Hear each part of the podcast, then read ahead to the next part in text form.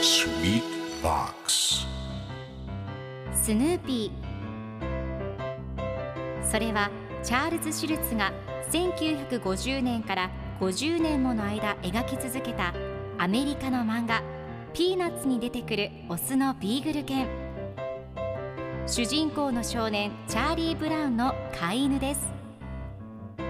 気が弱くて自分に自信が持てないチャーリー・ブラウンをはじめいろんな個性を持つ子どもたちが繰り広げる人間模様に人生の哲学を感じるのは私だけでしょうか？Peanuts Dictionary Peanuts Dictionary.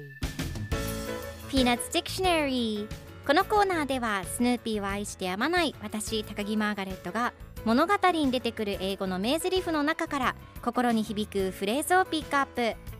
これを聞けばポジティブに頑張れるそんな奥の深い名言を分かりやすく翻訳していきますそれでは今日ピックアップする名言はこちら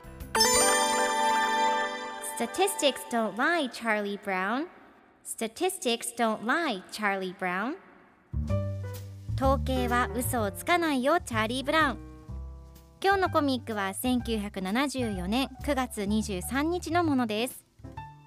チャーリー・ブラウンとライナスが2人でおしゃべりをしています。ライナスが紙を見ながら、チャーリー・ブラウン、野球の統計をいくつか聞きたい？僕の計算によると僕たちのチームのピッチャーである君は今年1試合あたりの防御率は80点だよ。チャーリー・ブラウン統計は嘘をつかないよと言い統計が書かれた紙をチャーリー・ブラウンに見せます。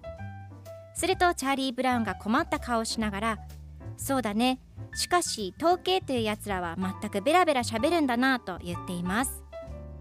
では今日のワンポイント英語はこちら。Statistic 統計統計値という意味です。